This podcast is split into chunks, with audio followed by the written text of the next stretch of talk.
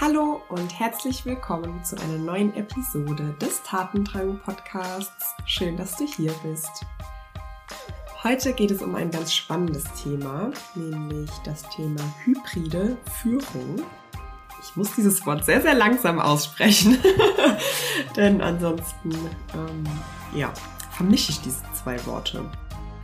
Ja, vielleicht beobachtet ihr es auch in eurem eigenen Unternehmen, in dem ihr arbeitet, in dem ihr tätig seid oder vielleicht auch in eurem bekannten Freundeskreis.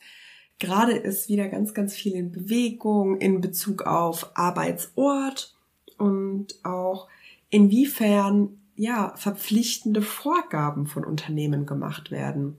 Denn ich beobachte in letzter Zeit schon seit einigen Wochen, dass viele Unternehmen wieder dazu übergehen, ihre Mitarbeitenden zurück in die Büros zu holen.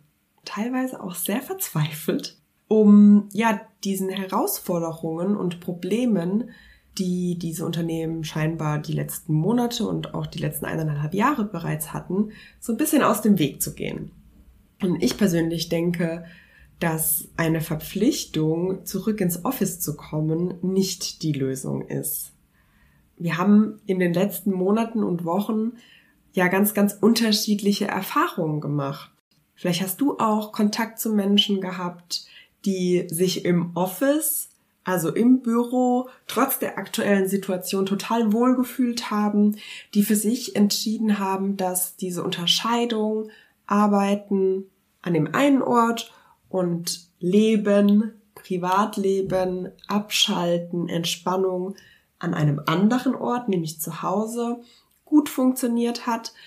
Und es gibt dahingegen aber eben auch die Menschen, die das bevorzugen, alles an einem Ort zu kombinieren, die gerne im Homeoffice arbeiten, die die Vorzüge in den letzten Monaten kennengelernt haben und die überhaupt nicht zurück möchten ins Büro, aus ganz, ganz verschiedenen Gründen.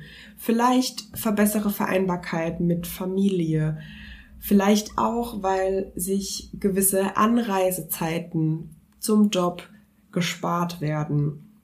Vielleicht aber auch, weil diese Menschen zu Hause einfach eine ruhigere, entspanntere Umgebung hatten und so viel fokussierter und konzentrierter arbeiten konnten.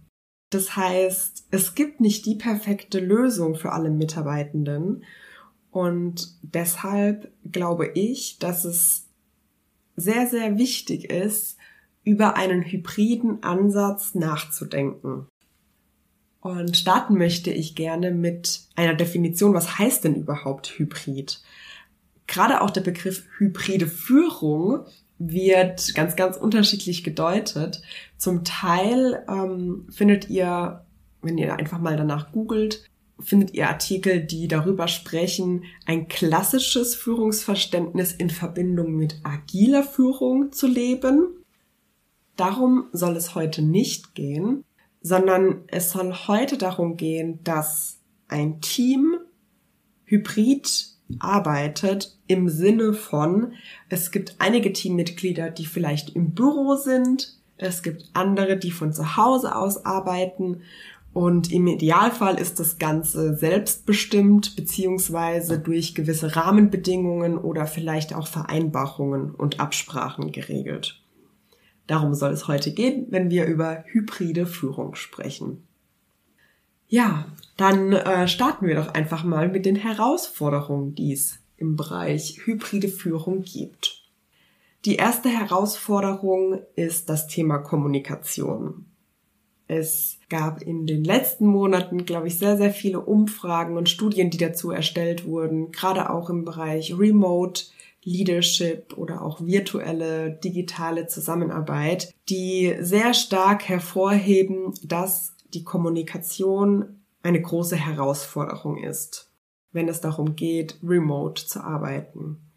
Teilweise ist es in diesen Umfragen so, dass knapp die Hälfte der Befragten angeben, dass in hybriden Teams ungenügend kommuniziert wird, beziehungsweise dass es sehr, sehr schwer ist, Informationen weiterzugeben. Das ist so die erste Herausforderung. Eine weitere Herausforderung, die gesehen wird, ist, dass der Team Spirit oder auch der Teamgeist, so der Zusammenhalt im Team abnimmt.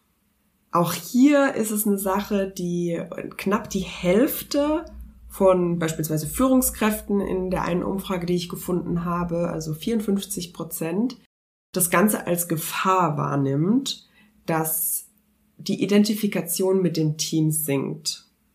Teilweise ist es eben auch so, dass sich einzelne Mitarbeitende sogar isoliert fühlen. Teilweise ist es in Teams sogar dazu gekommen, dass sich gewisse Fronten zwischen Büro- und Homeoffice-Mitarbeitenden gebildet haben. Das heißt zwei Krüppchen. Und da kannst du vielleicht auch mal in dich hineinhören, wie wird in deinem Unternehmen über das Thema Homeoffice gesprochen? Ist da eine gewisse Wertschätzung da oder gibt es immer wieder ja, spitze Kommentare, wie beispielsweise die Leute, die zu Hause arbeiten, ne, arbeiten vom Liegestuhl aus im Garten, ne, beziehungsweise haben einen entspannten Tag, wohingegen die Menschen, die im Büro arbeiten, unter permanenter Aufsicht arbeiten. Falls es solche Kommentare gibt, das sind so erste Anzeichen, dass ja, da gewisse Fronten da sind, dass da gewisse Zweifel und auch ein fehlendes Vertrauen da ist. Und ich glaube, da dürft, dürft ihr ganz, ganz achtsam hinschauen und mal überlegen, wie könntet ihr es schaffen, da wieder ein Verständnis zu schaffen und auch eine Kommunikation und auch diese Fronten aufzulösen und vielleicht auch wirklich aus der Brille der, der Führungskraft heraus mh, hm, duldest du, dass solche Kommentare abgegeben werden? Denn in meinem Verständnis sollte sowas direkt angesprochen werden, dass solche Kommentare nicht gehen. Dass natürlich jeder und jede Mitarbeiterin die Arbeit nach bestem Gewissen und auch Engagement macht und dass es da keine Unterschiede gibt an dem Arbeitsort. Also das ist für mich persönlich äh, ehrlicherweise ein No-Go. Da dürft ihr natürlich selbst nochmal ganz genau hinfühlen, wie möchtet ihr arbeiten und wie möchtet ihr, dass übereinander gesprochen wird. Und ja, ich glaube, da kann man noch äh, tiefer einsteigen, aber darum soll es ja heute nicht gehen. Ja, die Beispiele, die ich jetzt gebracht habe, führen auch direkt zum nächsten Thema, nämlich fehlendes Vertrauen. Nicht nur als Führungskraft, was sich dann vielleicht in Micromanagement äußert, in Anrufen, Mails, Nachfragen ähm, und so weiter, sondern eben auch innerhalb des Teams. Wie wird miteinander gearbeitet? Wie wird miteinander, aber auch übereinander gesprochen? Ja, du hast gesehen, es gibt einige Herausforderungen im Bereich hybride Zusammenarbeit, dass in Zukunft weiterhin einige Mitarbeitende von zu Hause aus arbeiten, aber einige eben auch im Büro sind. Und dann lass uns doch gerne mal zusammen in Richtung Lösung schauen. In meinem Verständnis ist es so, dass ein erfolgreiches Hybridmodell keine Frage des Könnens ist, sondern eine Frage des Wollens. Möchte ich, dass es funktioniert? Das ist die Basis von allem. Wie ist meine persönliche Einstellung und Haltung zu diesem Konzept? Und da darfst du gerne auch einfach mal in dich reinhören. Was hältst du davon? Wie denkst du über deine Kollegen und Kolleginnen, wenn du im Büro bist und die zu Hause sind? Hast du da das Ziel, wirklich alle zu integrieren, nach Möglichkeiten zu schauen, dass alle trotzdem partizipieren können, dass trotzdem zusammen nach Lösungen geschaut wird? Oder sind da gewisse Zweifel vorhanden? Im Folgenden möchte ich einfach nochmal auf gewisse Lösungen, auf Ansatzpunkte eingehen, die du gerne mal für dich reflektieren, aber auch einfach direkt umsetzen kannst. Und damit möchte ich mit der ersten Lösung starten. Ich glaube, es ist sehr, sehr wichtig, ganz, ganz klare Erwartungen und Spielregeln zu formulieren. Und zwar gemeinsam im Team. In Form eines Workshops. Der kann beispielsweise online stattfinden. Und da können auch einfach mal alle ihre persönlichen Erwartungen und auch Wünsche für dieses Konzept auf ein Whiteboard bringen. um dann auch mal darüber zu sprechen, wie kann eine gemeinsame Lösung aussehen? Was braucht es im Team, um genau so zu arbeiten, wie wir es uns wünschen?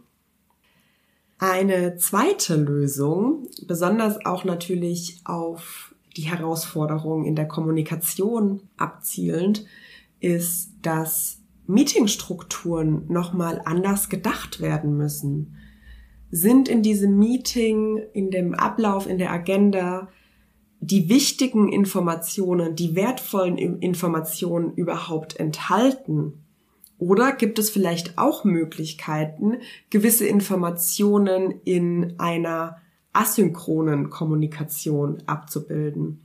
Das heißt, man hat vielleicht einen gemeinsamen Chat, man hat eine gemeinsame Ablage, wo gewisse Informationen zusammengetragen werden mm, und wo dann auch ja jede einzelne Person sich da Einsicht verschaffen kann ist es beispielsweise wichtig, dass das gesamte Team immer über den Projektfortschritt informiert werden muss? Oder muss alles immer gemeinsam entschieden werden? Oder gibt es da vielleicht auch alternative Vorgehensweisen?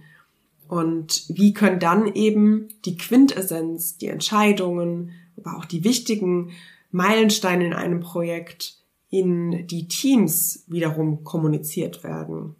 Da darf man sich Gedanken machen. Da darf man auch Dinge nochmal komplett neu denken. Die letzten eineinhalb Jahre hat es ja vielleicht auch mal besser, mal schlechter geklappt. Und was könnt ihr aus dieser Erfahrung heraus ableiten? Es ist ja so, dass die Kommunikation in den letzten Monaten ganz verstärkt von einem persönlichen Gespräch in Richtung E-Mail, Chat, äh, Videokonferenz, Telefongespräch etc. verlagert worden ist. Und ich möchte dazu sagen, dass digitale Kommunikation per se nicht schlecht ist, solange man sich wirklich bewusst macht, welche Wege waren gut, passend und zielführend und bei welchen Formen der Kommunikation hat es vielleicht nicht funktioniert. Beispielsweise die zwischenmenschlichen Beziehungen, wo es darum ging, eine soziale Beziehung aufzubauen, Vertrauen zu fördern, was dann natürlich auch in den Bereich Team Spirit, ja, Zusammenhalt, aber auch Wohlbefinden fällt. Und auch hier der nächste Punkt dann, Team Spirit, was, was kannst du da für dich mitnehmen oder ausprobieren? Ich glaube, wir müssen dieses Thema Vertrauensaufbau, Kennenlernen, Beziehungsaufbau in der virtuellen Welt und besonders dann natürlich auch in den Hybridmodellen ganz neu denken. Das kann bedeuten, dass es in jedem Meeting ein Check-in gibt. Wie geht's mir eigentlich gerade? Dass wirklich feste Zeiten eingeplant sind, um auch mal über persönlichere Themen zu sprechen. Coffee Talks, gemeinsam zu lunchen, mm, gemeinsame Spieleabende, aber wirklich auch vom Unternehmen geplante Teamtage, um gewisse Vereinbarungen gemeinsam zu erarbeiten, Retrospektiven zu machen. Ihr wisst es inzwischen, ich predige das hoch und runter, gemeinsam auf die Zusammenarbeit zu schauen, was läuft gut und was nicht. Vielleicht auch mal einen Trainingsaspekt mit reinzubringen. Wie kann das Thema Feedback-Kultur neu aufgelebt werden? oder auch gestaltet werden. Was braucht es da noch? Brauchen da die Mitarbeitenden vielleicht auch noch mal Tools und Techniken, um das zu leben? Oder ähm, ja, wo gibt's Ansatzpunkte, wo im Team vielleicht noch gewisses Wissen, Methodik, Skillset äh, braucht? Es ist natürlich auch ganz, ganz wichtig, wirklich innerhalb des Teams eins zu eins Beziehungen zu stärken. Es gibt beispielsweise auch in Slack ein Tool, äh, so ein Plugin, wo einmal die Woche dann ein Coffee Date ausgemacht wird zwischen zwei Personen, die sich in dieser Slack-Gruppe befinden. Und auch das führt natürlich dazu, dass die 1 zu 1 Beziehung gestärkt werden und dass die Kommunikation an dieser Stelle ganz neu entsteht und vielleicht auch da natürlich auch ein fachlicher Austausch nochmal stattfindet, aber natürlich auch dieses Zusammenhaltsgefühl und ja, damit natürlich auch das Vertrauen innerhalb des Teams gestärkt wird. Im Bereich Meeting, ähm, Strukturen einfach nochmal der Impuls, wenn es wirklich so ist, dass das halbe Team im Büro sitzt und die andere Hälfte beispielsweise im Homeoffice, würde ich euch den Impuls mitgeben, dass sich jedes einzelne Teammitglied selbst eigenständig durch einen eigenen Laptop einwählt in das Meeting. Also das ist jetzt eher so ein technischer Hinweis, weil sonst können sich die Unterhaltungen innerhalb eines Raumes verselbstständigen und die Menschen, die remote dazugeschaltet werden, fühlen sich so ein bisschen abgehängt. Deshalb ist es da ja oftmals ratsam, dass auch die Menschen, die im Büro sitzen, sich jeweils einen eigenen Raum suchen oder sich ja eigenständig eben einwählen, um diesen Redeanteil am Ende auch wirklich in einem Gleichgewicht zu behalten. Genau. Und dann möchte ich zu guter Letzt auch nochmal auf das Thema Vertrauen eingehen. Auf der Suche nach einer guten Definition von Vertrauen bin ich über ja die Definition von Brené Brown gestolpert. Vielleicht kennst du sie, es ist eine amerikanische Forscherin und sie bezeichnet sich selbst auch gerne als Geschichtenerzählerin. Und wenn Brené Brown über Vertrauen spricht, dann nutzt sie immer das Bild eines Glas voller Murmeln. Und in all ihren Büchern schreibt sie darüber, dass es eben nicht die großen Taten sind, die Vertrauen prägen, sondern dass es die kleinen Alltäglichkeiten sind, die Vertrauen Schritt für Schritt ganz langsam wachsen lassen und auch die Beziehung stärken. Und äh, Brené Brown hat ein tolles Akronym für dieses, ja, für die einzelnen Bestandteile und Kernmerkmale von Vertrauen geprägt. Und zwar heißt dieses Wort Braving. Und Brave steht ja für das Wort mutig. Ja, hinter dem Buchstaben B steht das Wort Boundaries. Also wirklich Grenzen zu setzen und sich zu fragen, kann der andere, beziehungsweise auch kann ich es akzeptieren, wenn andere Menschen sich abgrenzen und auch mal Nein sagen, beziehungsweise ja, Dinge auch anders sehen. Der Buchstabe R steht für Reliability, für Verlässlichkeit. Kann ich mich auf den anderen verlassen? Tut der andere oder die andere, was er oder sie sagt? Hält er oder sie sich an Absprachen? Der Buchstabe A steht für Accountability, Verantwortung. Wenn du einen Fehler machst, stehst du dann dazu. Akzeptierst du, wenn ein Fehler gemacht wurde, auch im Team und wie wir damit umgegangen. Der vierte Buchstabe ist das V und das Wort dahinter steht für Vault, was Verschwiegenheit bedeutet. Dass gewisse Dinge, die in Kleingruppen oder auch in 1 zu 1 Situationen in dieser Runde bleiben, dass die nicht in anderen Runden oder Zusammensetzungen besprochen werden, sondern dass man sich darauf verlassen kann, dass diese Informationen verschwiegen bleiben. Das I steht für Integrity, zu Deutsch Integrität. Und das bedeutet, nach gewissen Werten zu leben, überhaupt erst die eigenen Werte zu kennen, Mut anstatt Bequemlichkeit zu wählen. Das N steht für Non-Judgment, Bewertungsfreiheit kann ich darauf vertrauen, dass ich für gewisse Dinge, die ich mit ins Team bringe, nicht bewertet werde.